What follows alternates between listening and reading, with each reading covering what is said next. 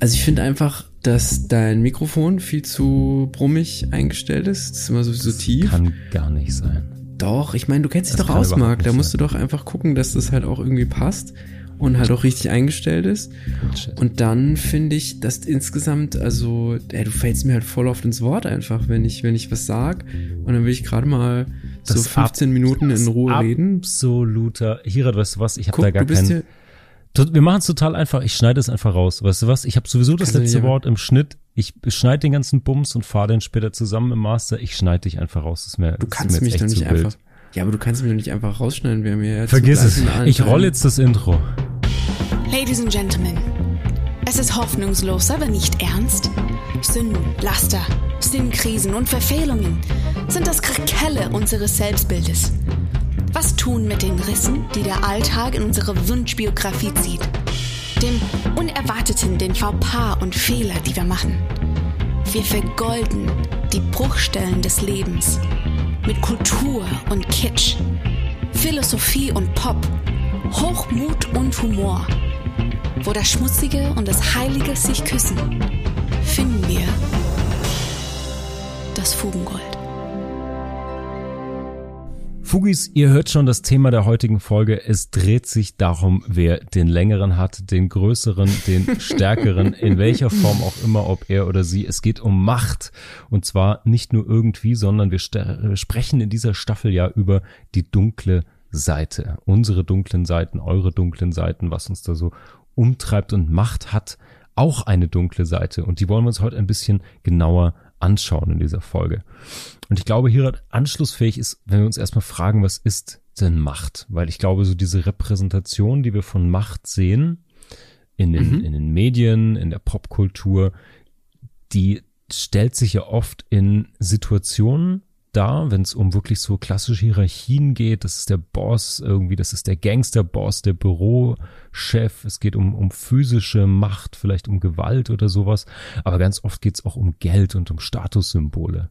Also klassisch Hip-Hop-Video macht Machtinsignien von ganz viel Bling-Bling über fette Karren und so weiter und so fort. Und es gibt natürlich noch eine andere Seite von Macht, über die wir wahrscheinlich später sprechen sollten, nämlich so eine Art innere Macht, eine Art von, sei es Intellekt, Selbstbeherrschung und andere Dinge, die auch einen selbst ermächtigen, würde ich jetzt fast mal sagen. Aber Ja. ich glaube, die Frage, was denn heute so Macht ist und was uns, was uns in den Sinn kommt, wenn wir über Macht sprechen, ja, das ist vielleicht ein ganz guter Einstiegspunkt. Google Hit 1 sozusagen bei uns. Voll gut. Ja, über, ich würde sagen, über drei gehen wir eh nicht hinaus, ne? Haben wir ja auch schon gesagt. Das ist bei uns einfach auch nicht drin, würde ich sagen. Exakt, Ja? exakt. Die Macht nehmen wir uns. Ganz genau, ganz genau. Ja, du hast eigentlich schon alles gesagt. Ich finde, ich bin bei Bling Bling hängen geblieben, witzigerweise, weil ich auch kurz, kurz äh, danach ähm, sagen wollte, Bling Bling. Also dieses nach außen zeigen von, von Symbolen, die dann Coolness, Schrägstrich, Macht repräsentieren Ja. sollen, die sind ganz, ganz deutlich. Und ich finde das besonders spannend, wenn man so ein bisschen in eine meiner Lieblingsserien schaut, nämlich Suits. Hm, Dann- Ja, klar. Wird ja Macht eigentlich ständig thematisiert und zwar immer unter dem Aspekt, was bedeutet das für die Familie? Denn es geht ja, eigentlich in Suits immer um Familie und um Beziehung, sagen wir es mal so. Mhm. Und da ist es spannend, weil da das Bling Bling quasi, was wir gerade bei so klassischen Rap-Videos besprochen haben, wenn man überhaupt sagen kann, klassisch Rap-Videos, also diese Kollektivsymbole, die man im Rap immer wieder findet oder im Hip-Hop eigentlich, ist ja mehr als nur das Gerappte, sondern tatsächlich dann auch beim Sprühen oder irgendwie beim Breakdance und so weiter. Ja. Da sieht man ja, dass es schon irgendwie darum geht, zu zeigen, dass man, ja, wie sagt man denn? Dieses Posen hat halt schon so einen Machtaspekt. Die Macht zum Beispiel, sich etwas leisten zu können. Du hast ja gesagt, Status, Geld und so weiter, aber auch diese physische Macht, die dann mit dem Pumpen und dem ganzen Kram zusammenkommt. Und interessant ist, finde ich, wenn wir über Macht sprechen, was ist Macht, hast du gefragt? Und ich glaube, die meisten würden hier an diese Stelle setzen, dass Macht von oben nach unten ausgeführt wird Ja. und ausgeübt wird, müsste man also sagen. Und ich glaube, so gerieren sich auch diese Videos. Also es gibt Mhm. jemanden, der besonders stark ist, besonders Alpha ist. Das spielt ja auch mit so einer männlichen Kraftvorstellung und mit so einer aggressiven Männlichkeit, wird aber auch gleichzeitig persifliert. Also es gibt ja auch diese satirischen Umgangsformen. Und wenn man genau hinguckt, finde ich, ist das eine sehr primitive oder ein sehr primitiver Machtbegriff, der dahinter Ja. steckt. Ja. Denn Ja. Macht ist eigentlich nichts, was einfach so von oben nach unten gegeben wird. Und wenn man sich mit Machtbeziehungen auseinandersetzen will, finde ich, ist die erste Adresse, die man anfahren muss, Michel Foucault, den wir ja eigentlich schon so auch als einen unserer geistigen Gründerväter, wollte ich fast sagen. Wir haben ein Zitat von ihm, was eben auch unseren Podcast Stimmt, mitträgt, ja. Aber er ist natürlich einfach ein, ja, so ein stiller Gast, einer von denen, die immer dabei sind, aber ganz hinten in der Ecke sitzen, rauchen und lesen und extrem Voll, schlau voll, sind. voll, voll, ja. Der Michel Fuck All, der kommt immer gut rein. Ja, das stimmt. Den kannte ich tatsächlich noch gar nicht. Den, den habe ich jetzt auch spontan mal aus der Hüfte genommen. Ja. Sehr schön, sehr schön. Ey, mir fällt gerade was ein, vielleicht bevor wir ganz in Ja, Foucault eintauchen, ja, ja, ja. so eine so eine so eine Mini-Bruchstelle, die mir aber auffiel, die hatte ich in einer alten Folge schon mal genannt, Mhm. wenn es um gerade so zum Beispiel Macht ist ja immer hierarchieabhängig, wie du sagst, von oben nach unten, unten nach oben, wie ist äh, macht Verschiebungen auch oder macht Kämpfe. Und ich finde, wenn du die falsche Art der Dominanz zeigst, im Sinne von du übst deine Macht falsch auf, aus, du nimmst das falsche Werkzeug sozusagen, dann ist es total überführend. Also angenommen, du bist in einem Meeting mit deinem Chef oder es gibt irgendein Problem in einem Büro oder sowas, hier so eine total professionelle, konzentrierte Arbeitsatmosphäre sein sollte und der schreit rum oder sowas oder schlägt die Tür zu.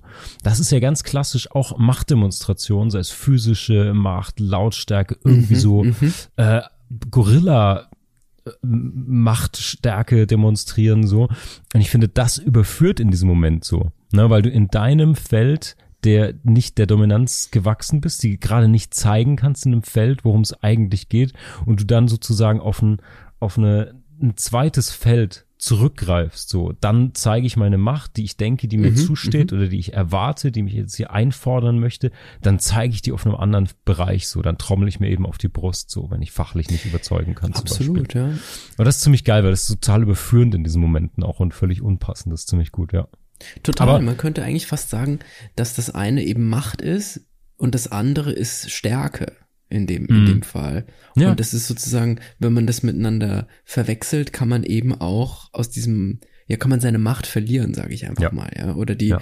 die Handlung, die daran geknüpft ist, die Machtkommunikation kann eben in eine andere Richtung gehen als die, die man sich eigentlich gedacht hat. Ja, ja. Aber jetzt lass mal Michel fragen. Der sitzt ja in der Ecke, pafft wieder Ja. rum und liest eine olle französische Zeitung. Genug jetzt, der soll mal zu Wort kommen. Was sagt er denn?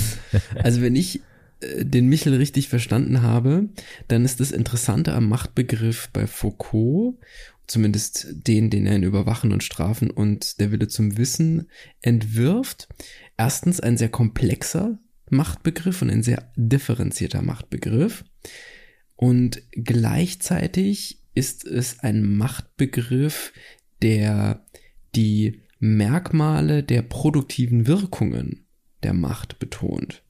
Und was heißt das jetzt? Also, um mal ein bisschen weiter auszuholen, die Produktivität von der Macht rührt von der Allgegenwart von Machtbeziehungen her. Das heißt, es gibt Machtverhältnisse, die die gesamte Lebenswelt und institutionelle Praxis einer Gemeinschaft, zum Beispiel eben ja einer, einer, einer gesellschaftlichen Gruppe oder einer sozialen Gruppe, bestimmt. Und was daraus folgt, ist eben, dass es nichts gibt, das außerhalb von Machtverhältnissen stattfindet. Also alles, was passiert, passiert immer in der Allgegenwart von Macht. Das ist schon mal so eine, eine, ein Dogma quasi, ja, oder eine, sagen wir einfach mal eine Säule dieses Machtbegriffs bei Foucault. Und- Erzählt er, woher sich diese Macht speist? Ist die, Ja. ist die ge- gegeben? Kommt die aus Kompetenz oder ist das ein Konstrukt? Ja, also ähm, diese Konzeption der Macht, die hat ihren Ursprung im Subjekt, im modernen Mhm. Subjekt. Mhm. Und das moderne Subjekt ist immer dem, dem Bedingungsgeflecht von historisch veränderlichen Ordnungen des Wissens unterworfen. Und das Wissen ist auch immer Macht. Es gibt auch diesen Begriff der, Mhm. ähm, des, der Wissensmacht oder Machtwissens. Ich bringe das immer durcheinander bei Foucault. Und das steht so ein bisschen in so einer nietzscheanischen Tradition. Also Mhm. diese, diese Konstitutionsbedingungen von Macht sind immer historisch gewordene. Mhm. Und damit sind sie auch immer, wenn man jetzt Foucault streng folgt, beziehungsweise dann äh, Nietzscheanisch denkt, immer kontingent. Äh, Das gibt's im sogenannten Perspektivismus. Also nicht sogenannt, es gibt den Perspektivismus. Das klingt so, Du nennst ihn ich jetzt einfach mal so, ja. Genau. genau. Also man kann ja im Endeffekt sagen, dass quasi dieser Foucault'sche Machtbe Machtbegriff ein perspektivisch geschichtsphilosophischer Machtbegriff ist. Und Mhm. Mhm. den, also wie diese Diskurs- und Wissensformen entstehen, diese, die, die sind in der Archäologie des Wissens, sind die beschrieben. Und die Methode, die nennt Foucault Genealogie, das ist so typisch französisch eigentlich, das ist so Mhm, geil. Die Franzosen mhm, haben mhm. immer so einen poetischen Einschlag in der Verwendung ihrer, ihrer Begriffe. Ja. Und die, ja, also Genealogie ist ja eigentlich irgendwie aus einem ganz anderen Bereich, ja, ähm, und wird hier als Methodenbegriff verwendet, um die Analyse von Machtpraktiken darzustellen. Ja. Okay, also, aber bevor es jetzt hier irgendwie zu, zu, ja, wie sagt man, äh, zu, zu komplex oder verwirrend wird, genau. Also es gibt, und das ist vielleicht das Wichtige, wenn wir Foucaults Machtbegriff mitdenken, es gibt kein geschlossenes Machtsystem und es gibt eigentlich, das sagt er, keine universellen Aussagen über das Wesen der Macht.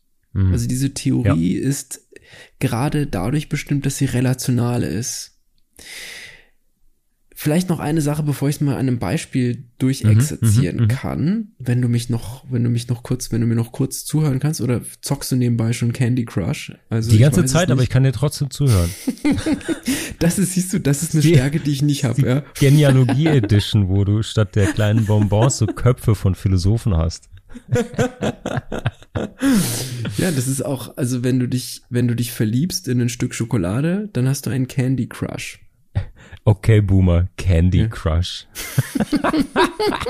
2018 Referenzen, welcome. Ja. Gott, oh Gott, oh Gott.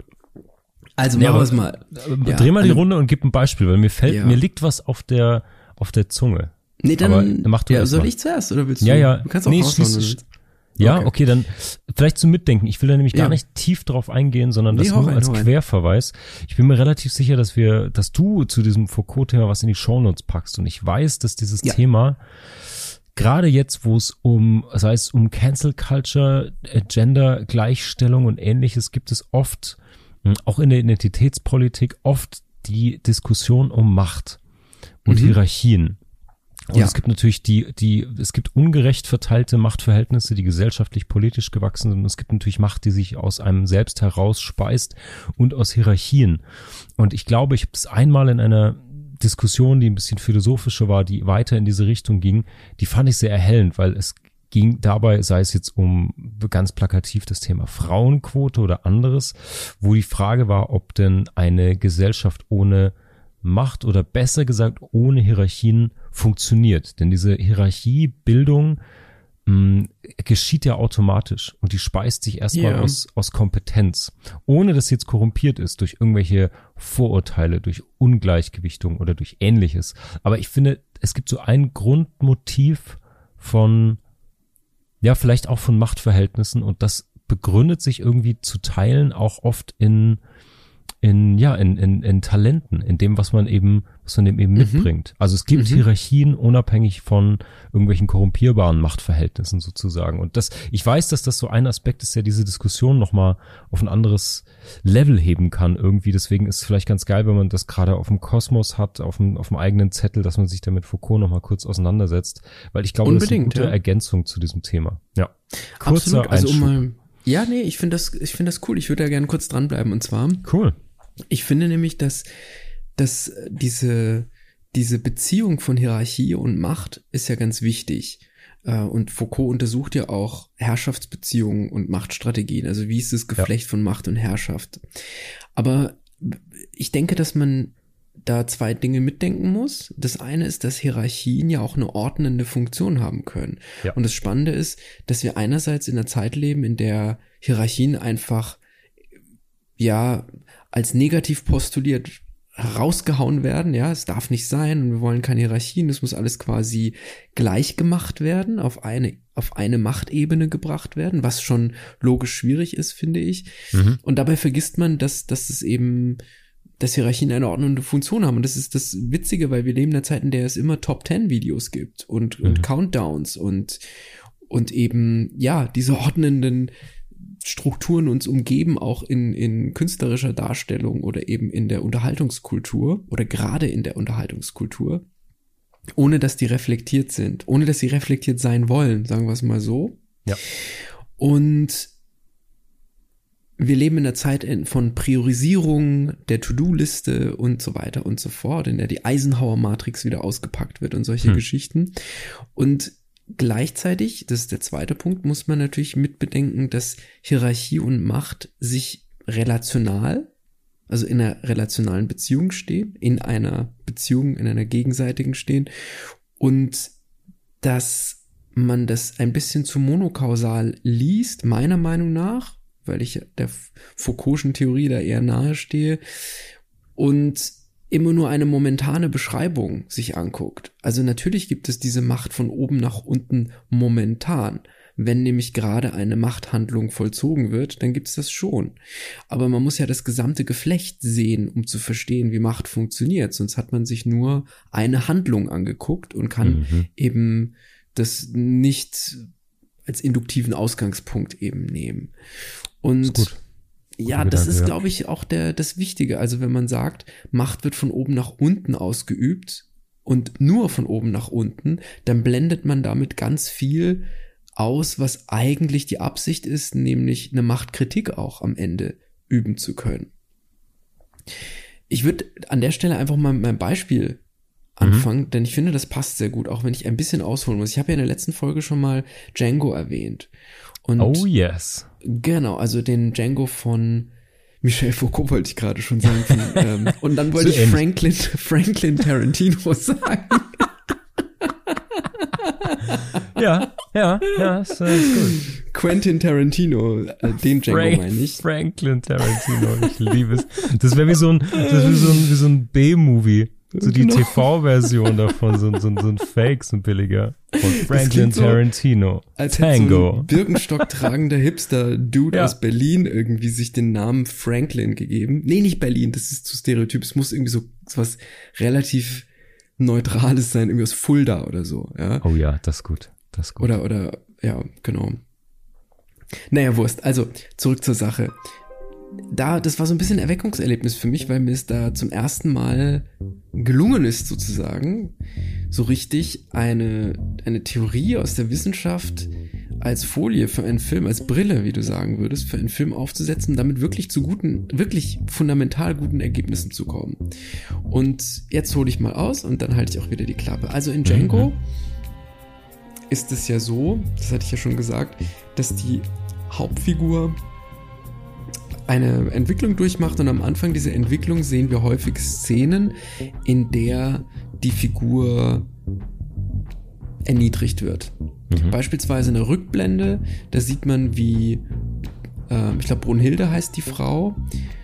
Brunhilde und Django von einer Farm fliehen, wo sie eben als Sklaven gehalten werden und sie werden aber geschnappt und zur Strafe wird seine Frau ausgepeitscht, also soll ausgepeitscht werden und Mhm. er möchte dann eben die Sklaventreiber, die auf dieser Farm arbeiten, dazu überreden, dass sie das unterlassen sollen und es funktioniert nicht. Er bittet sie dann, er versucht sie zu überreden mit Argumenten, ja, sie wäre doch dann, ihr Wert als Sklave würde damit dann sinken und so weiter und am Ende gibt es wirklich einen Akt der Unterwerfung, ja, also er bietet sich selbst an und, und seinen Körper Mhm. Statt den ihren und es funktioniert aber nicht. Am Ende ist es so, dass sie trotzdem ausgepeitscht wird. Und jetzt kann man natürlich sagen, da wird Macht kommuniziert von oben nach unten. Ja, das ist richtig. Ich möchte aber eine, eine Szene dem entgegenstellen, die zeigt, wie auch auf eine ganz andere Art und Weise Macht von oben nach unten gegeben wird, momentan als Handlung, wo es uns erstmal nicht auffällt. Wir haben ja Leo DiCaprio als Monsieur Calvin Candy heißt er, glaube ich. Stimmt, ja. Ja, der sich ja so als Weltenbürger, als Kosmopolit und mhm. total gebildet und ja, diese, diesen ganzen Reichtum und er muss diese Aura aufrechterhalten und so weiter. Und er hat einen, einen Hausdiener, einen Oberhausdiener, der gespielt wird von Samuel L. Jackson. Ich ja. verwechsel immer. Nee, schon, Samuel oder? L. Jackson, ja. Richtig, ne? Ja, genau. Genau, Samuel L. Jackson und dieser Hausdiener widerspricht ihm eigentlich ständig. Ja, und äh, in diesem System der Sklaverei kann man sich eigentlich schon fragen, warum duldet er diesen Typen denn eigentlich? Wenn der ihm mhm. ständig ins Wort fällt, ihn unterbricht, ihm, ihm Widerrede leistet, Dinge eigentlich nicht tun will und auch nicht tut, die ihm aufgetragen werden. Warum duldet er das? Und da sind wir eigentlich beim wichtigsten Punkt, denn dieses diese, diese Widerrede ist keine, keine Art, sich der Macht von Calvin Candy zu widersetzen, sondern im Gegenteil, es ist ein Akt der Unterwerfung. Denn der Hausdiener gibt dadurch überhaupt Calvin Candy die Möglichkeit, sein Lügennetz als Kosmopolit und als Bildungsbürger und so weiter aufrechtzuerhalten. Er ist sozusagen Katalysator für das Momentum dieser Figur, die sich als besonders, ja, liberal und freiheitlich und so weiter mhm. eben geriert. Und das Interessante ist aber, dass der ein total, ja, wie es in die Zeit auch reinpasst, total begeistert ist von der Phrenologie, also ein, ja, eine, eine durchaus äh, auch rassistisch unterlaufene Disziplin und er muss also ständig, um seine Macht aufrechtzuerhalten, ein Lügensystem aufrechterhalten. Er braucht also, wie ne, so wie es auch eben beispielsweise rassistische, unterdrückerische Institutionen machen, eine, eine Rationalisierung, um seine Macht zu erhalten. Mhm. Und jetzt kommt der eigentliche Clou. Denn Django versteht innerhalb seiner Entwicklung als Figur, wie er dieses Lügennetz manipulieren kann, wie er die Macht spielt sozusagen, um das zu erreichen, was er möchte, nämlich Rache in dem Fall. Und da habe ich ja die, ähm, ja, so eine der letzten Szenen zum Ende des Films hin äh, zitiert. Wenn man die sich genau anguckt, ist es schon erstaunlich. Der ist eigentlich Gefangener, soll in der Mine ja versklavt werden, mhm, schafft mhm. es dann aber, dass die den Käfig aufsperren, wo er drin ist, dass sie ihm die Handschellen abnehmen, ihm eine, ein Pferd und eine Waffe geben und er schießt sie dann, geht zurück und räumt dann eben auf. Und das kann Django eben nur, weil er verstanden hat, wie man Macht, wie Macht funktioniert. Und das mhm. ist eben ein, eine Foucault'sche Vorstellung von Macht, denn Macht entsteht überall und geht überall hin. Macht ist ein dynamisches Konzept. Macht ist dezentral. Also Macht kommt von überall her. Es, man muss sich Macht bei Foucault eher als Netz vorstellen. Mhm, mh. Und wenn man weiß, wie man dieses Netz bewegen kann, indem man eben die Sprache versteht, zum Beispiel von Lüge, er lügt ja dann selber, um eben diese Waffen zu bekommen und so weiter, ja. dann kann man sich eben auch dort durchsetzen. Ja, ja, ja. Gutes und Beispiel ja, also das ist jetzt wirklich sehr kurz gefasst. Wenn man, den, wenn man den Film anguckt, kann man das an ganz vielen Stellen auch zeigen, wie dieses komplexe Machtgeflecht funktioniert und wie auch Sprache eingesetzt wird. Ich hatte ja dieses Keep It Funny als, als Wendung mal anzitiert noch. Mhm. Also diese, diese Macht ist äh, gerade da auch interessant bei Django, weil auch hier die Verknüpfung von Macht und Wissen nochmal deutlich wird, die ja in der Foucault'schen Theorie eben auch ganz zentral ist. Und Machtwissen, doch, doch, Machtwissen heißt das bei Foucault, wenn ich, ja. bin ich mir relativ okay. sicher. Also, ja, in aller ist, Kürze, äh, ja, es ist ein Netz von Praktiken ja. und deren Wirkungen. So funktioniert Macht bei Foucault. Ziemlich, äh, ziemlich schön beobachtet, total spannend, äh, auch mit dem Beispiel. Und was mir bei Django einfällt, und das bringt mich zu mhm. meinem Beispiel, äh, besonders spannend fand ich die Stellen in Django Unchained auch, wo er als ehemaliger Sklave, der jetzt Macht errungen hat, der auf einem Pferd mhm. reitet, der mhm. äh, die, die Kleidung der Unterdrücker trägt, der eine Waffe führt und so weiter. Mhm. Was passiert, wenn er auf Sklaven trifft? Das mhm. heißt, mhm. seine, äh, äh, ja, keine Ahnung, die, die da sind, wo er vorher war und wie die ihm auch misstrauen, obwohl er offensichtlich Richtig. zu der Zeit, in der er spielt, ein schwarzer Mann ist auf dem Pferd, was weiß ich, und die ihn aber nicht bejubeln oder oder irgendwie die begegnen ihm größte Misstrauen oder unterschätzen ihn dann genau. so und Exakt. genau das das finde ich total interessant, weil das bringt mich so ein bisschen zu dem das ist jetzt sozusagen eine ähm, ja, was sagt man denn, eine Klasse oder ein Verband an Leuten, die eigentlich mhm. gleich sind oder gleichgestellt waren in dieser Situation. Mhm. Und das bringt mich so zum engsten Kreis, nämlich zur Familie. Äh, weil ja. ich habe mich auch gefragt, warum streben wir eigentlich nach Macht? Mhm. Woher kommt mhm. das denn? In der einen oder anderen Form, und jetzt kann mir kein Vollkorn Birkenstock Freund erzählen, dass er nicht nach Macht strebt. Wir hatten das schon öfter, wir hatten das in der Cancel Culture Episode unter anderem ja. und in anderen Kontexten schon, dass selbst egal wie linksgrün versifft wir in der Bubble sind und egal wie groß wir die Konzerne und die anderen canceln wollen oder wie auch immer, es ist immer ein Machtmotiv dahinter, immer die Anerkennung der eigenen und sei es nur der Woke Bubble auf Twitter oder so. Mhm, es ist ja mhm. immer ein, ein, egal ob man jetzt jemanden outcallt sozusagen, ob man jemanden shamen möchte, canceln möchte, blockieren möchte, äh, irgendwie an den Pranger stellen oder so, das ist ja auch eine Form der Machtdarstellung dann im Digitalen oder wie auch immer. Mhm. Also, wenn wir alle nach Macht streben, woher kommt das denn eigentlich? Also klar, es gibt so diese, diese Tribal-Idee und evolutionär und so weiter. Ich habe aber überlegt, wo machen wir denn die ersten Machterfahrungen? Und die machen wir, glaube ich, ziemlich sicher mit unseren Eltern. Ähm, das mhm, ist jetzt wirklich mhm. Google Hit Zero. Ähm, du weißt, ich hatte, ich war die ganze Zeit am Reisen. Ich hatte nur Reisetage mit Stille im Auto und auf der Autobahn. Das heißt, äh, ich habe so ein bisschen geforscht und überlegt, wo ich die ersten Machterfahrungen hatte. Und ich glaube, die mhm. kamen ganz klar durch Verbote und Ansagen der Eltern. Und sei es was mhm. ganz Triviales. Ähm, ist auf, geh ins Bett, räum auf, egal was es ist, das ist ja eigentlich so der erste, das ist hier die erste Begegnung mit der Macht. Ja. Ähm, und ja, kann, kannst du dich dran erinnern? Ich habe überlegt, was so das erste Mal war und wie auch dieses Aufbegehren dann, dann stattfindet, weil es arbeitet sich natürlich auch an den Eltern zuerst ab. Weil ich kann mich nicht wirklich mhm. dran erinnern. Klar, wenn du Freunde hast im Kindergarten so, dann zankt man sich um Spielzeug oder so. Bei dir um oder, Zigaretten, ne? Genau, oder bei mir um, um Zigarillos. ähm, In der ersten Klasse so. Exakt, exakt. Geprügelt nach dem Pokerspiel um die restlichen Zigaretten, ja. Sehr schön. Aber ich glaube, so diese Machtkämpfe fangen ja klassischerweise mit den Eltern an. Nee, mache ich jetzt nicht. Richtig, nee, esse ich nicht auf. Ich räume nicht auf. Ich hau meine Tür zu. Keine Ahnung. Äh, mhm. kannst, kannst du dich an so ein Machterlebnis erinnern bei dir?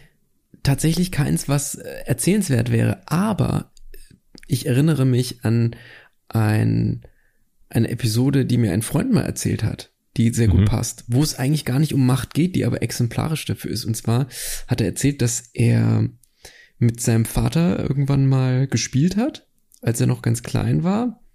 Beziehungsweise nicht mehr ganz klein, sondern irgendwie so zehn oder elf Jahre alt. Und er hat dann während die so spielerisch miteinander quasi geka sich gekabbelt haben, hat er seinem Vater die Füße weggezogen plötzlich, als, oh. als die Gelegenheit günstig war. Und dann ist er mit so einem Rums hingefallen. Und dann war es kurz ruhig. Und dann haben beide wieder gekichert. Es ist also nichts passiert. Und das Interessante ist, dass er dann meinte, ich weiß gar nicht, ob ihm das so aufgefallen ist, dass beide gemerkt haben, dass sich mit dieser Situation etwas ja. verändert hat. Ja, ja, ja, ja, ja. Und das ist einerseits irgendwie so ganz fundamental, was sich da verändert hat. Andererseits ist es auch was ganz Zartes, was sich da verändert hat. Hm. Und das fand ich irgendwie interessant. Also, die, das ist eine Form von, ja, eine Machthandlung, eine Machtkommunikation. Auch wenn sie als solche jetzt nicht intendiert war, muss Machtkommunikation ja auch nicht sein. Das ist ja das Gute am Foucault'schen Begriff. Mhm. Es geht mhm, in alle mhm. Richtungen. Und, ja, es geht um ja, die Machtbeziehung, nicht um Macht selbst. Das ist total, ja das Spannende. Das genau, ist, das da ist halt das Spannende, also, ne? dass es so, dass es so passiert ist. Ne, das kommt ja. ja auch nicht oft vor, dass so ein ein Machtexempel irgendwie passiert. Das genau. ist gerade in diesem spielerischen, das ist ein sehr sehr gutes Beispiel. Genau, ich weil es eben nicht darum geht, wie es manifestiert wird, sondern wie ja. es ausgeübt wird am Ende. Das genau. ist der Fokus. Und wenn man damit an diese Stelle, an diese Stelle sage ich schon, diese Episode rangeht, dann wird man feststellen, dass sich eben hier eine Veränderung durch eine Machtkommunikation gezeigt hat oder lesbar wird. Ja. ja. Und äh, jetzt hast du jetzt hast du Django schon gedroppt als als ähm, ja, Shownote-Link eigentlich was, was man sich nochmal anschauen kann unter dieser mhm. Brille. Ich habe eine Serie dazu, nämlich Succession. Ich weiß nicht, ob du die kennst. Ähm, ich kenne sie, weil du sie mir empfohlen hast. Ich habe sie aber noch nicht gesehen, ah, tatsächlich. Ja. Perfekt. Das ist so, ja, manche sagen, das ist so ein bisschen angelehnt an, an der Rupert Murdoch-Familie. Egal, woran es angelehnt ist, es ist eine mhm. HBO-Produktion. Äh, Jeremy Strong, ähm, der andere McCulkin-Bruder in der Hauptrollen. Mhm. Fantastisch, fantastische Serie, wirklich. Und da geht es eigentlich nur, es geht um so eine äh, Milliardärsfamilie in Medienbranche und deren Machtkämpfe. Wer wird der Nachfolger, wer nicht? Und mhm. da gibt es so viele Messer im Rücken, äh, das kann man sich gar nicht vorstellen. Und natürlich immer besonders heikel, weil es sind ganz intrigante, hinterfotzige Machtspiele und dann eben innerhalb mhm. der Familie noch. Und da ist man mittendrin, das ist auch äh, filmisch grandios umgesetzt, weil es Wahnsinns-Settings sind. Also das kann man sich vorstellen, Milliardärsfamilie, ne, entsprechende Sets. Aber die Kamera ist so hervorragend geführt. Du hast ganz tolle Beauty-Shots, ganz klar inszenierte Sachen. Und mhm. dann gerade in, sie haben so ganz äh, schnelle Dialoge. Zack, zack, zack, zack, zack, alle mischen sich ein. Dann gibt's da einen Kommentar, dann gibt's von jemandem hinten aus der Ecke noch so einen abfälligen Blick. Und die filmen diese Szenen mit vier, fünf Kameras teilweise ähm, mhm. Sehr theatermäßig aufgebaut, damit diese Geschwindigkeit auch wirklich stattfindet, weil da auch viel Improvisation bei manchen Schauspielern dabei ist.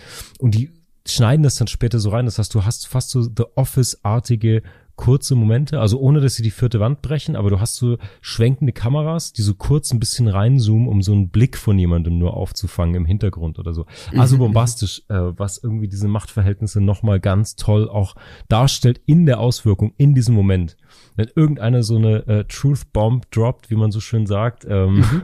äh, was dann so passiert in dem Zimmer. Echt richtig gut. Ja. Cool, ey. Also wenn ich wirklich, ich habe seitdem auch, also ich habe wirklich jetzt schon eine ganze Weile keine Serien mehr geguckt, leider, einfach zeit, mhm. zeitlich bedingt. Und tatsächlich, weil ich abends immer so müde war, dass ich einfach nicht dazu gekommen bin. Das ist auch neu, aber das geht auch wieder, da bin ich mir ganz sicher.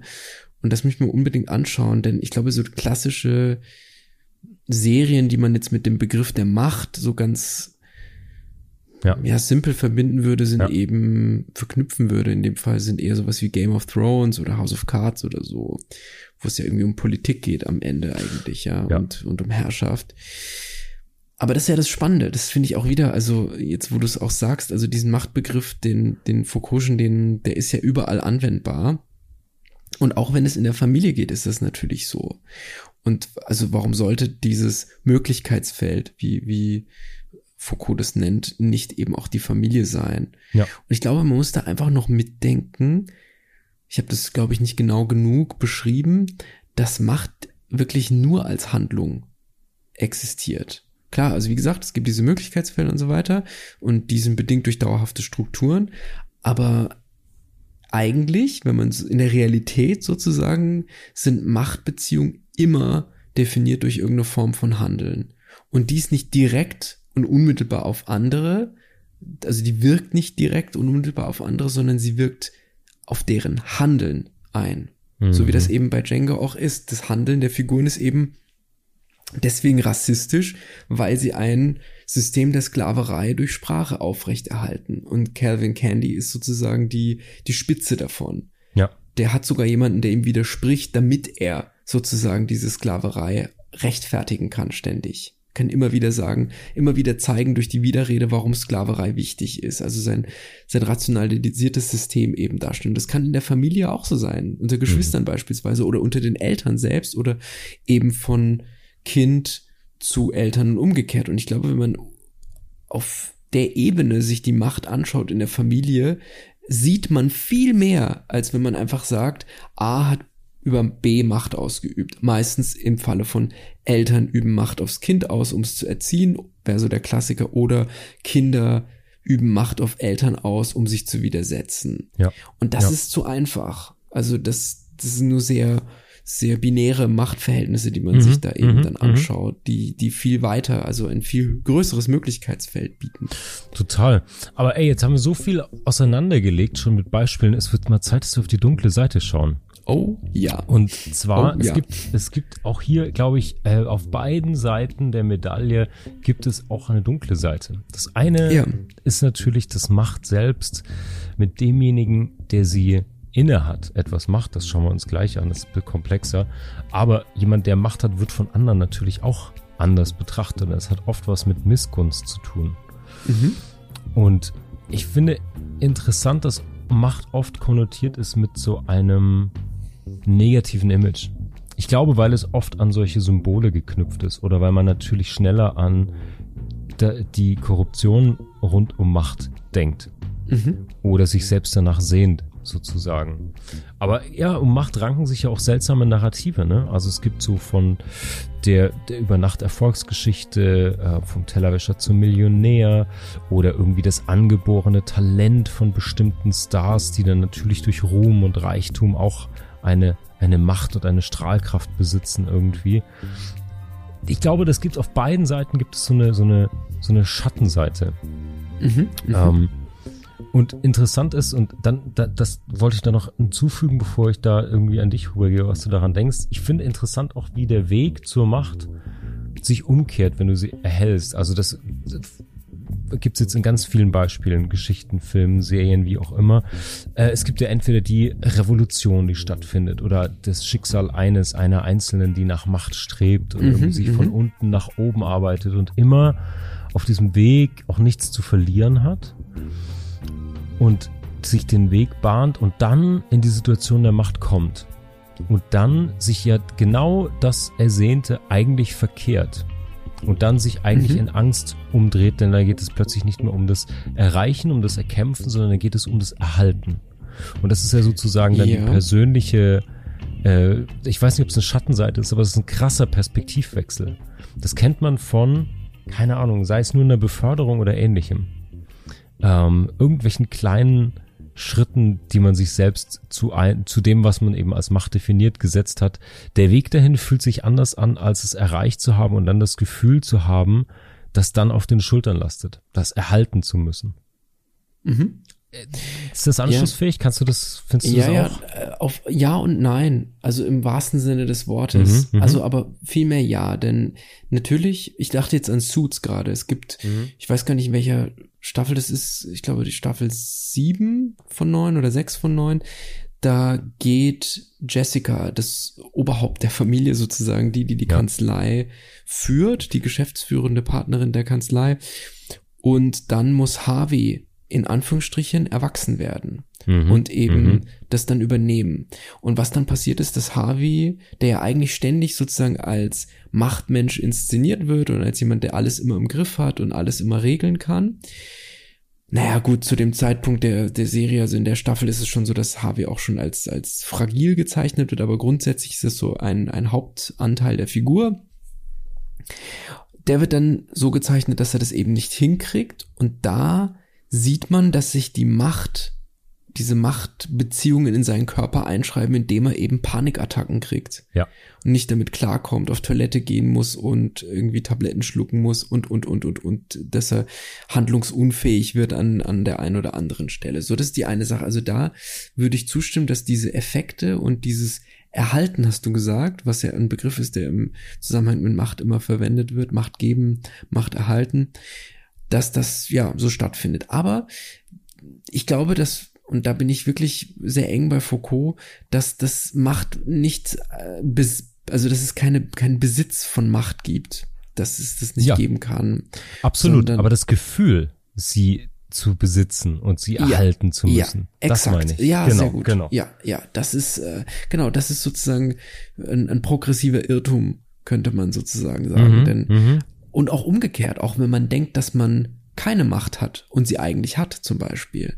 Das mhm. gibt es ja auch. Also da, ja, also kann ich mir verschiedene Situationen vorstellen. Also wenn man immer, wenn man Mögliches Wirklichkeit werden lassen kann, dann verfügt man über irgendeine Form von Macht. Und ich finde mhm. diesen Begriff von Verfügen ein bisschen besser als den des Besitzens. Ist gut. Das ist gut. Aber das ist jetzt wirklich Haarspalterei, weil wir wissen ja beide, was gemeint ist, wenn wir so miteinander reden. Ich wollte nur sagen, dass man halt bei diesen Machttheorien, gerade bei Foucault, dann so genau eben hingucken muss, damit sich die Beschreibung und die Analyse von Macht eben nicht verändert. Deswegen meinte ich so ja und nein und vor allem ja. Ja, ja. Ja, das ist gut, das ist cool. Oh. Ne, ich finde, ich finde, okay, vielleicht lass uns darum noch einsteigen, weil wir sprechen jetzt ja. Ja. oft über die, du hast es mit Foucault schon angedeutet, aber ich würde gerne ganz explizit noch gerne über so äußere Repräsentation von Macht und eine, Mhm. eine innere Stärke oder eine Macht, die Ja. von innen kommt, sprechen. Mhm. Ich will aber eine Überleitung dazu bauen, weil wir haben jetzt viel über Filme und Serien schon gesprochen und ich finde extrem spannend, wie in Narrativen Macht symbolisiert wird. Mhm.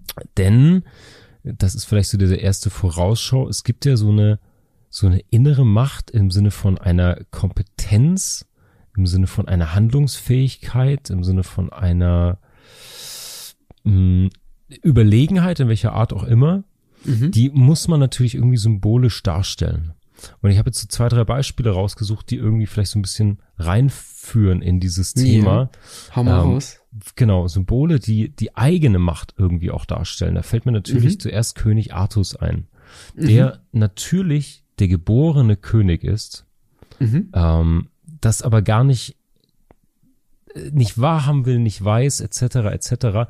und aber symbolisch trotzdem dieses Schwert aus diesem Stein ziehen muss, um es für sich zu erkennen, zu realisieren und Mhm. aber auch um anerkannt und erkannt zu werden. Mhm. Also das fand ich schon mal ganz gut, dass die Macht der in dir liegt, aber du musst, es gibt so ein, ein Symbol, es gibt so ein Signifikat sozusagen, was dich dann legitimiert zur Macht. Das ist ganz spannend, wenn ich mal kurz reingrätschen Ja, darf, ja, gerade klar. in Bezug auf König Artus. Das ist spannend, weil dieser Mythos, also das ähm, Schwert eben rausziehen, der Berufene sein und so weiter, der verändert sich ja mit der Zeit. Wenn man in das, in die Artus äh, Romane des hohen Mittelalters schaut, dann sieht man, dass Artus vor allem über seinen Hof definiert ist. Also dass Artus selbst als Figur Mhm. selten auftritt, sondern vor allem der Artushof als solcher mit seinen Rittern und seinen, seinem, seinen Prinzipien, nämlich beispielsweise Ehre maximieren und den, den ritterlichen Tugenden und so weiter und den Freuden des Hofes und viel mehr noch eben ja, das konstituiert sozusagen König Artus. Es ist vielmehr der Artushof. Und das Spannende ist, dass diese Machtrepräsentation, von der du gesprochen hast, dann später, ich glaube, es ist im Prosa Lancelot, wenn ich mich nicht täusche, muss ich jetzt nochmal nachgucken, wird das auch schon gebrochen. Einerseits eben diese idealisierten Formen aus dem hohen Mittelalter, andererseits aber eben auch schon die politische Narration, die dahinter steckt. Und zwar ist es da so, normalerweise musst du dir vorstellen, sind diese Ritter am Artushof davon getrieben, sozusagen, immer wieder Ehre zu maximieren, um diesen, um diesen Hof als Idealtypus auch, also nicht nur sich selbst als Ritter-Idealtypus, sondern diesen Hof als Idealtypus auch Mhm. aufrecht zu erhalten, so dass diese Herrschaft auch gesichert ist und so weiter. Und gleichzeitig aber eben, ja genau, also einerseits die Figuren, andererseits der Hof und Später wird es dann mit, das kann man vielleicht auch ein Stück weit durch historische Entwicklung erklären, wird es gebrochen. Und da ist es so, dass dann diese Idealtypen der Ritter, nachdem die Königin entführt wird, Genua wird entführt, lässt Artus die alle sozusagen in einer Reihe aufstellen, dass die sozusagen, um denen so eine Ansprache zu machen.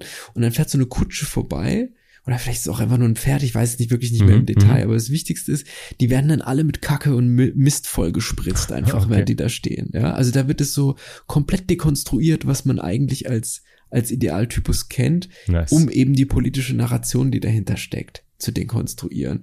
Und das ist ja auch eine Form, eben Macht darzustellen. Oder eben eine Dekonstruktionsform von, von Macht eben. Oder vielleicht sogar ganz genau von Machtsymbolen eigentlich sogar erstmal noch, weil wenn wir Foucault-mäßig, äh, also mit Foucault daran gehen, können wir eigentlich Macht nicht als statisch verstehen, als etwas, das jemand Mhm, besitzt, mhm, mhm.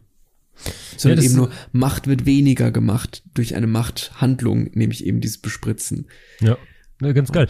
Äh, ich kenne natürlich weniger die historische Literatur als nur die Guy Ritchie-Verfilmung.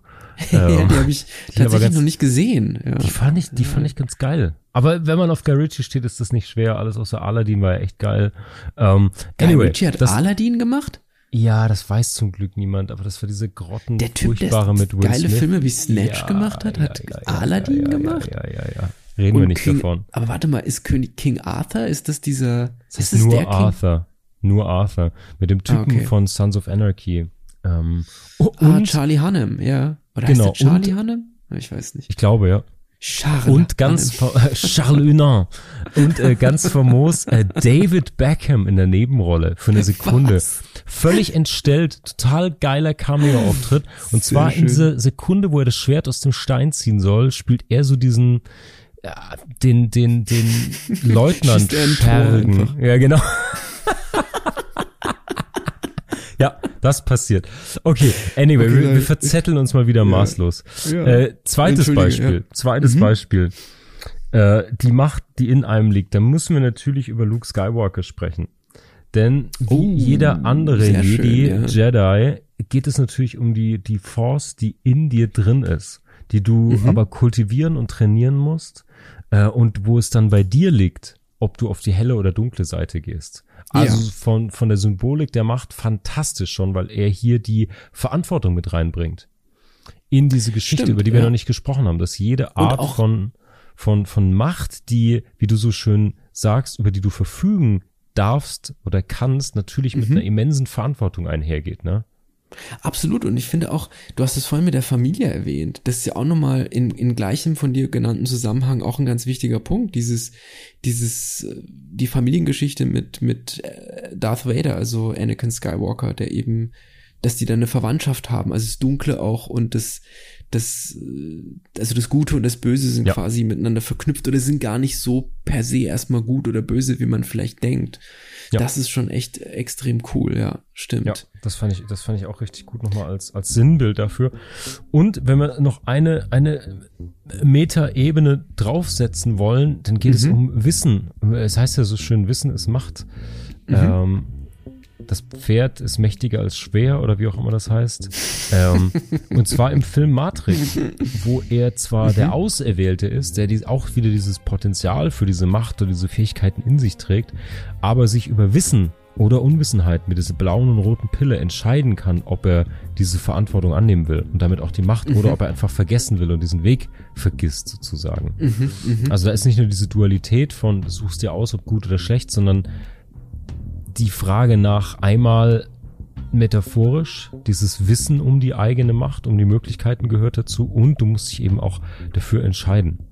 Und das ist eigentlich so die, die Einflugschneise für dieses letzte, oder für den letzten Gedanken, den ich zumindest mitgebracht habe, weil ich mich gefragt Ja. habe.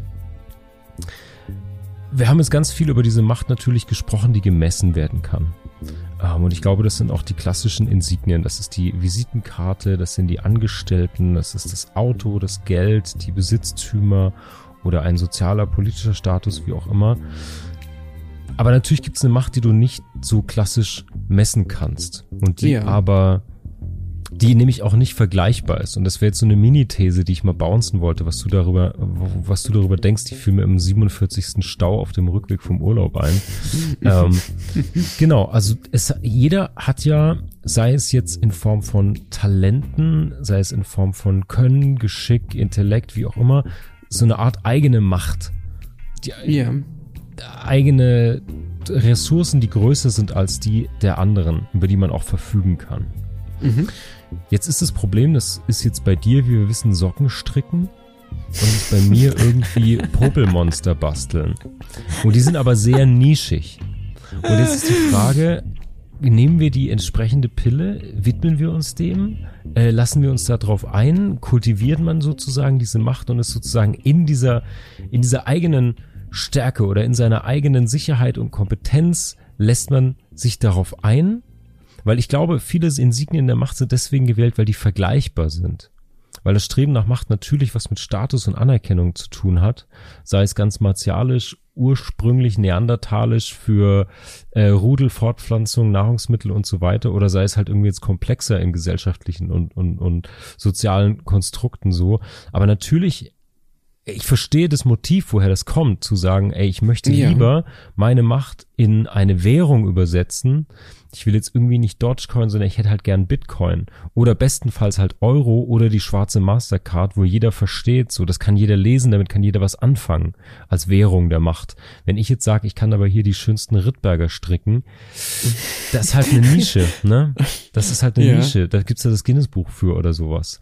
Aber das finde ich, das war der Gedanke, an dem ich irgendwie am längsten hängen blieb, weil ich mich gefragt habe, so korrumpiert man denn das, was man eigentlich als Talent oder Machtmöglichkeiten hätte selbst, dafür, um es vergleichbar zu machen? Geht das alles zusammen? Ich glaube nicht, dass das immer zusammengeht. Du kannst nicht jedes Talent oder jede Möglichkeit, die dich ermächtigt oder zu was befähigt, übersetzen in diese Machtsymbole, die sofort lesbar und dechiffrierbar sind. Es geht nicht immer in Status, Hierarchie, äh, welches Symbol auch immer du wählen willst oder Geld oder so, sondern es gibt eben welche, die nur in dir liegen und auch für dich sozusagen gut sind. Und jetzt ist die Frage, gibt es so eine Art einzigartige Macht? Das klingt jetzt total äh, mhm. metaphysisch, esoterisch fast schon. Aber es ist halt die Frage, gibt es denn, ist es denn sinnvoll, sich auf diese eigene Macht zu konzentrieren und die zu kultivieren? Und weil ich glaube, dass also ich würde fast sagen ja, weil ich glaube, da liegt auch Erfolg mhm. drin und vor allen Dingen persönliches Wachstum.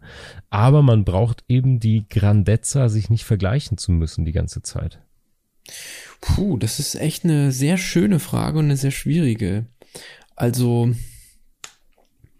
ich will es erstmal mit Foucault versuchen und dann okay. schaue ich mal, was danach, was ich, auf was für eine Idee ich danach komme. Aber ich würde sagen, wenn man das jetzt, wenn ich es richtig verstanden habe, mit Foucault denkt, da gibt es ja immer die Achse Wissen, Macht und Subjekt. Also diese mhm. Begriffe mhm. sind immer in Abhängigkeit von dem anderen. Die sind immer verbunden irgendwie damit, miteinander.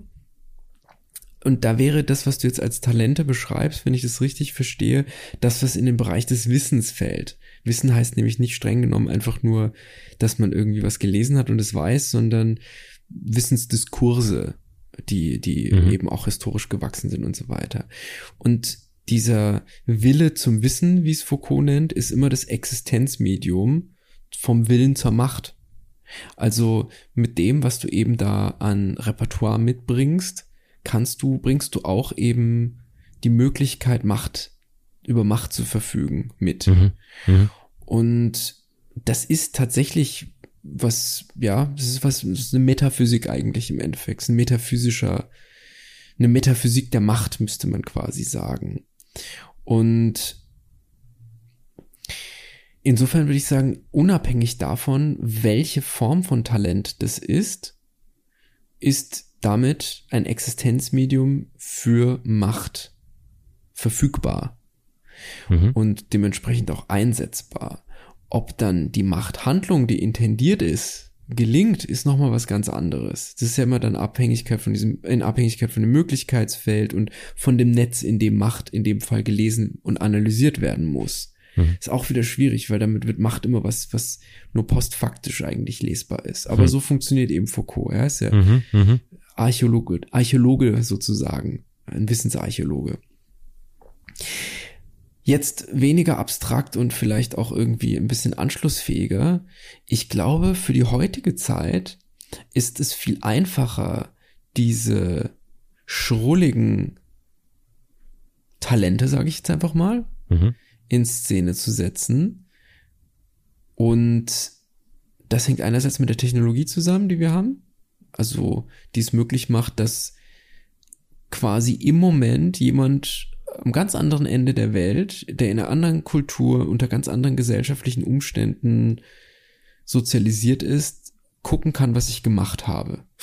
ganz einfach mhm. gesagt. Mhm. Und somit wird eine Nische, die vorher vielleicht unsichtbar war, weil die Leute gar kein Schlüsselloch hatten, durch das sie gucken konnten, um diese Nische zu erkennen, mhm. plötzlich für ganz viele Leute sichtbar. Und mit dieser Sichtbarkeit erzeugt man eben auch die größ eine größere Möglichkeit, dass, dass es gefällt. Mhm. Und wenn man das jetzt noch zu nutzen weiß, dann wären wir so beim letzten Punkt dahingehend.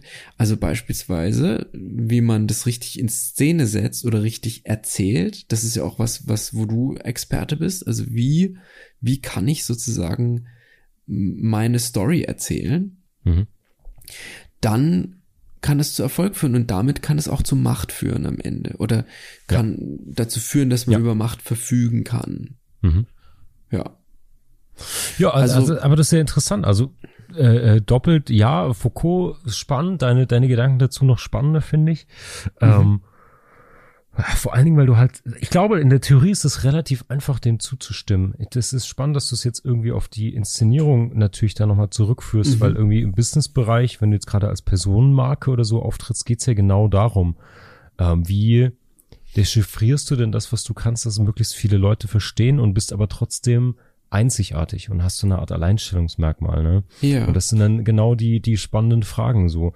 Und aber natürlich größer gedacht für die, für die Lebensbruchstelle so, ähm, ist natürlich die Frage der Chutzpe, ob du dich denn traust zu sagen, Oh, ich, ich gehe jetzt nicht auf die, ich gehe nicht auf die allgemein lesbaren Insignien ein, sondern sag halt, hey, ich äh, hab aber irgendwie das größte Window-Color Kirchenfenster Europas gemalt so und da bin ich später stolz drauf, wenn ich abnippel. Was weiß ich.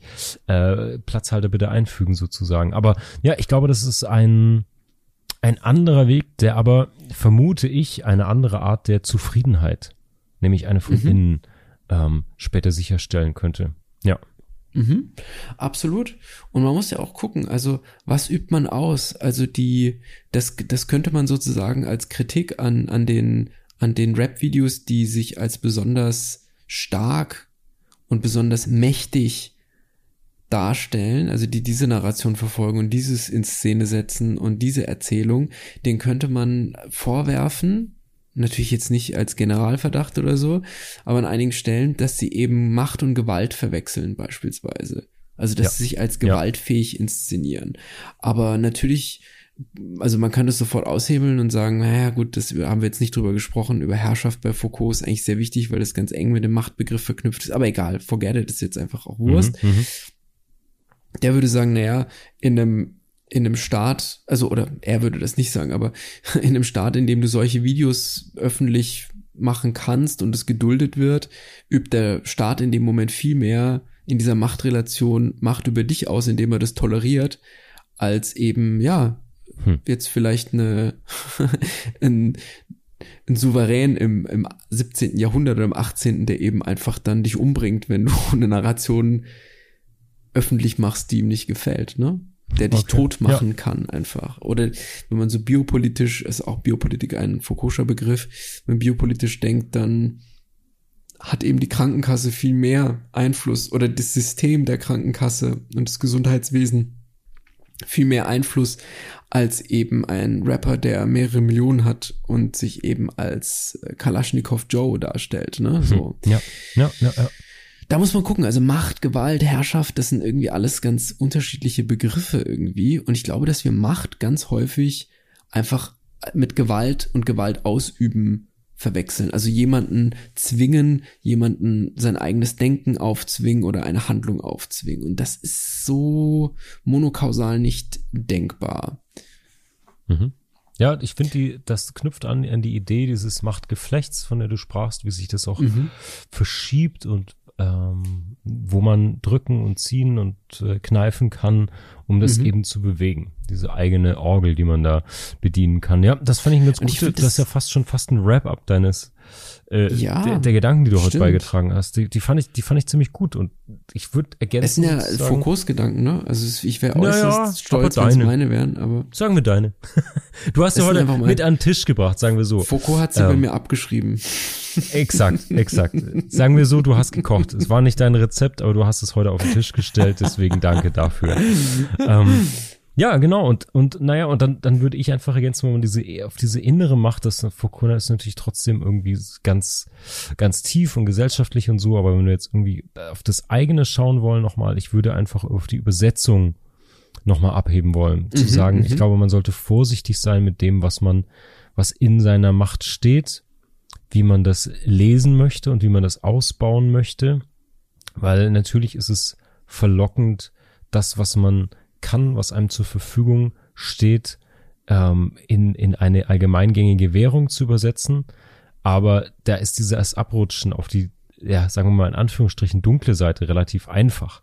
Weil Mhm. du dann natürlich das, was ursprünglich dich befähigt oder deine Macht ausmacht sozusagen, ähm, ja, vergessen kannst, weil es um das Insignium geht, weil es um das, das Geld geht zum Beispiel oder den Status Mhm. und dann irgendwann das zum Ziel wird. Und das passiert jeden Tag in verschiedenen Kontexten, sei es, wenn du se dich selbstständig machst, sei es mit deinem Business, deinen Hobbys, deinem was weiß ich, ähm, wie leicht es passiert, dass man sagt, ähm, man konzentriert sich auf die Effekte oder auf die ja, auf, die- auf die Art, wie sich dann das, was man macht, ausdrückt Mhm, ähm, mhm.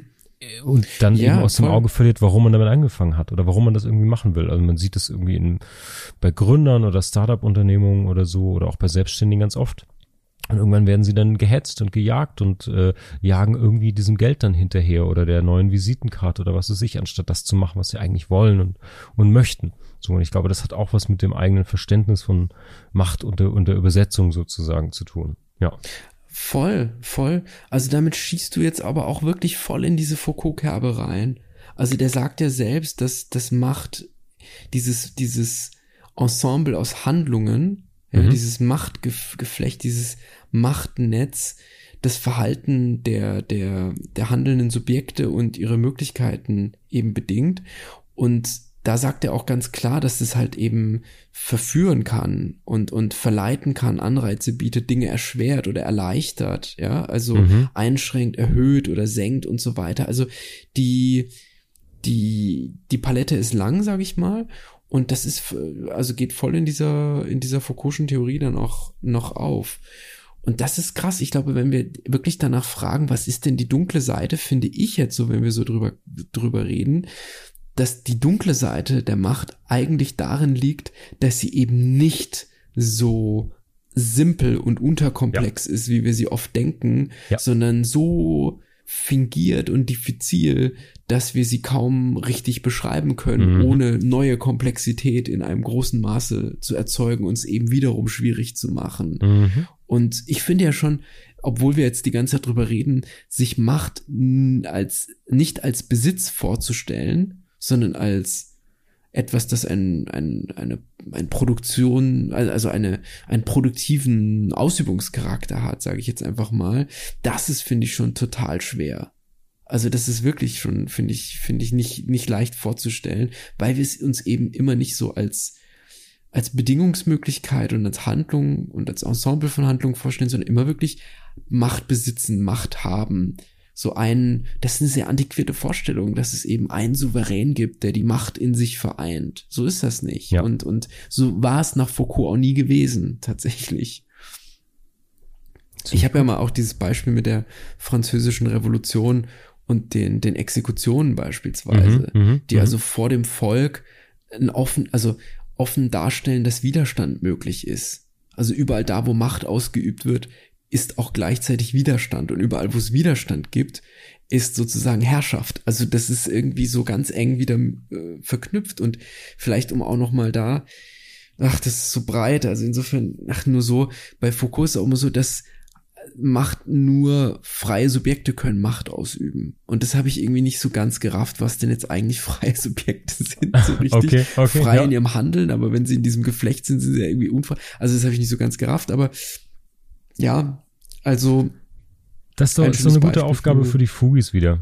Vielleicht können die uns Ja. ein bisschen, äh, vielleicht können unsere freien Radikalen uns was zum freien Subjekt erzählen. Das wäre doch nicht richtig, so schlecht. ja. Ja. Bitte, bitte, bitte. Fantastisch. Ey, letzte Frage, letzte Frage, die ich für dich mitgebracht habe. Mhm. Jetzt mal neben dem ganzen Podcast-Fame und Reichtum und all der Macht, die du schon angehäuft hast, ähm, gibt es eine Art von Macht, die du gerne hättest, die du dir wünschen würdest? Boah, ja. Puh. Lass mich mal überlegen. Wenn ich die Möglichkeit in mir eine, eine Machthandlung, was könnte das sein? Ich würde mir wünschen, alle meine Ängste dominieren zu können. Mhm. Das finde ich cool. Ja, also diese ultimative Macht über einen selbst zu haben, das es deckt Genau, sich auch richtig. sehr, sehr mit, mit dem, mit der Wunschvorstellung, die ich dazu hätte. Ja, Hau mal komplett. Nee, d- genau, genau das, äh, äh, weniger echt? Angst, aber ähm, die Macht über einen selbst zu haben, über mich selbst Mhm. sozusagen. Das ist ja aber Äh. schon noch mal auch ein bisschen was anderes trotz allem, ne? Also, Ja, aber innerlich, also jetzt nicht nicht außen, Mhm, ne, nee, nicht, äh, ich bin ja nicht äh, unterdrückt, ich bin ja nicht versklavt, bin nicht sonst was, sondern ähnlich wie du hast es jetzt ganz konkret auf Ängste und so bezogen. Ähm, ich glaube eher so, ob das jetzt sich um, keine Ahnung, wenn du es esoterisch willst, um Meditation dreht oder irgendwie, wenn du es mit Sam Harris halten willst, mit der Überlegung, woher den Gedanken überhaupt kommen und wie man die kultiviert und wie ein, wie man das eigene Denken auch beeinflussen kann und so. Das kennt jeder, wenn man nachts wach liegt und man einfach es nicht im Griff hat manchmal. Mhm, so, ne? Und deine Gedanken galoppieren dir einfach davon. Das kann manchmal positiv sein, das können Tagträume sein, das können Floating-Zustände sein, das kann aber auch irgendwie negativ sein mal. Sei mhm. es mit Stress, Geldsorgen, Beziehungen, was weiß ich, das kennen wir alle. Und ich glaube, dann zu sagen, das aktiv steuern oder umlenken oder ja, irgendwie beherrschen zu können. Das wäre eine Macht, an der es sich lohnt zu arbeiten und äh, von der ich mir mehr wünschen würde. Ja. Äh, total. Das ist auch sehr, sehr reizend, die Vorstellung. Also, mhm, mh. ich glaube, dass man, weil das ja auch nochmal so eine, so eine auf Tuchfühlung mit sich selbst sozusagen, ne? mhm. ne? Da geht man so mit sich in sich irgendwie und das ja. ist ja immer spannend, wenn man das, wenn man das hinterfragen kann. Ja da kriegt man auch seine Verletzlichkeiten raus. Deswegen meinte ich auch mit den Ängsten mhm. und das Dominieren. Wenn man da ankommen würde, wäre das ganz schrecklich. Es muss ja immer prozesshaft bleiben, ja, dann, sonst wäre das erledigt und dann wäre man ein fertiger Mensch. Das, das gibt es ja gar nicht. Also, das muss man immer alles dynamisch denken. Ja. Aber naja, also, echt irre spannend, ja. Ziemlich gut. Macht geiles Thema. Ich war mir gar nicht so, ich wusste gar nicht so richtig, in welche Richtung das heute geht. Äh, erstmal Chapeau mit Foucault, richtig geiles Zeug hier an Start sehr, sehr heute. schön gereimt, ja. Äh, ich habe nur, ich hab, äh, nur so Staugrübeleien irgendwie hauptsächlich und gute Filme mitgebracht so. Aber Ach, ich Quatsch. bin mal gespannt, was also, die, was die Fugis sagen. Vielleicht haben wir ja ein paar Gedanken angestoßen, ein bisschen, ein bisschen was Gold rausgekratzt, ne? Ähm, ja. Ich bin mal gespannt, was an Feedback kommt. Und wir waren heute auch. unfickbar kontemplativ. Vor allen Dingen du, mein Lieber. Ich weiß nicht, was du geraucht hast vor der Aufnahme, aber du warst wahnsinnig kontemplativ. Du hast so eine richtige Bibliothekarsstimme heute rumgeraunzt. Voll geil eigentlich. Einfach, vielleicht bin ich einfach nur müde. Das, ja, das ist aber gut. Das ist aber gut. Das hat, hat der ganzen Folge so ein gewisses Timbre verliehen heute. Das ist gut. Das ist wunderbar. Marc, jetzt werde ich würde ja gern rot werden. Ich werde innerlich immer rot. Jetzt werde ich rot. Fantastisch, mein Lieber. Also, äh, wenn ich die Macht über dich habe, ist gut. Ähm, die hast du, die hast du. Sehr gut, mein du. Lieber. Dann würde ich sagen, Fugis, Affentitten, geil, dass ihr dabei wart zur Episode für Macht. Wir müssen das noch ein bisschen erden. Ähm, Hirat, such dir aus, worüber wir nächste Woche sprechen. Nächste Woche Freitag, as always, sind wir wieder da. Es gibt Ui, ja. so viel Krams, was wir auf dem Zettel haben. Ähm, was kannst warte du dir mal, vorstellen? Warte mal, warte mal, Marc. Ich war doch jetzt schon dran mit, der, mit ja. dem Aussuchen. Diesmal ich würde sagen, du bist dran mit dem Aussuchen. Das wird sonst langsam ja auch irgendwie ein bisschen schräg. Hau mal rein. Was, was wäre denn etwas, was dich reizen würde? Ich würde total gerne über Schweinkram reden mal wieder über Ui. Fetische, über äh, das, was uns, was uns sexuell umtreibt, über Perversion eigentlich. Mhm, mh. Perversion gibt's auch in anderen Richtungen, aber natürlich auch so Fetisch, Perversion. Das fände ich ein gutes Thema auch zur dunklen Seite. Oh ja, sehr, sehr, sehr gerne. ganz vielen köstlichen Tabus verbunden ist. machen, machen kleines Venus-Zeichen dran. Es kann losgehen. Ja. Fantastisch. Dann machen wir das so. Dann, Fugis, könnt ihr euch auf perversen Kram nächste Woche Freitag freuen. Wenn euch diese Folge zur Macht gefiel, lasst uns doch ein Like da oder abonniert den Fugengold Podcast, egal auf welcher Plattform, da verpasst ihr nämlich keine Folge mehr. Richtig gut, dass ihr dabei wart zur Machtfolge. Ich hoffe, wir konnten ein bisschen Gold in diese Bruchstelle geben. Wie gesagt, nächste Woche Freitag sind wir für, für euch da. Bis dahin, ja, habt eine nachdenkliche und ermächtigte Woche. Bis dann. War's für diese Woche. Wir hoffen, wir können einige Bruchstellen für dich vergolden. Schicke uns gerne deine Fragen und Gedanken per E-Mail oder DM. Wenn dir unser Podcast gefällt, kannst du auch Patreon unterstützen. Mehr Gold gibt es auf www.fugengold.de und überall, wo es gute Podcasts gibt. Cheerio, Fugis! Der Kultur- und Wissenspodcast Fugengold wird produziert vom Sweet Spot Studio.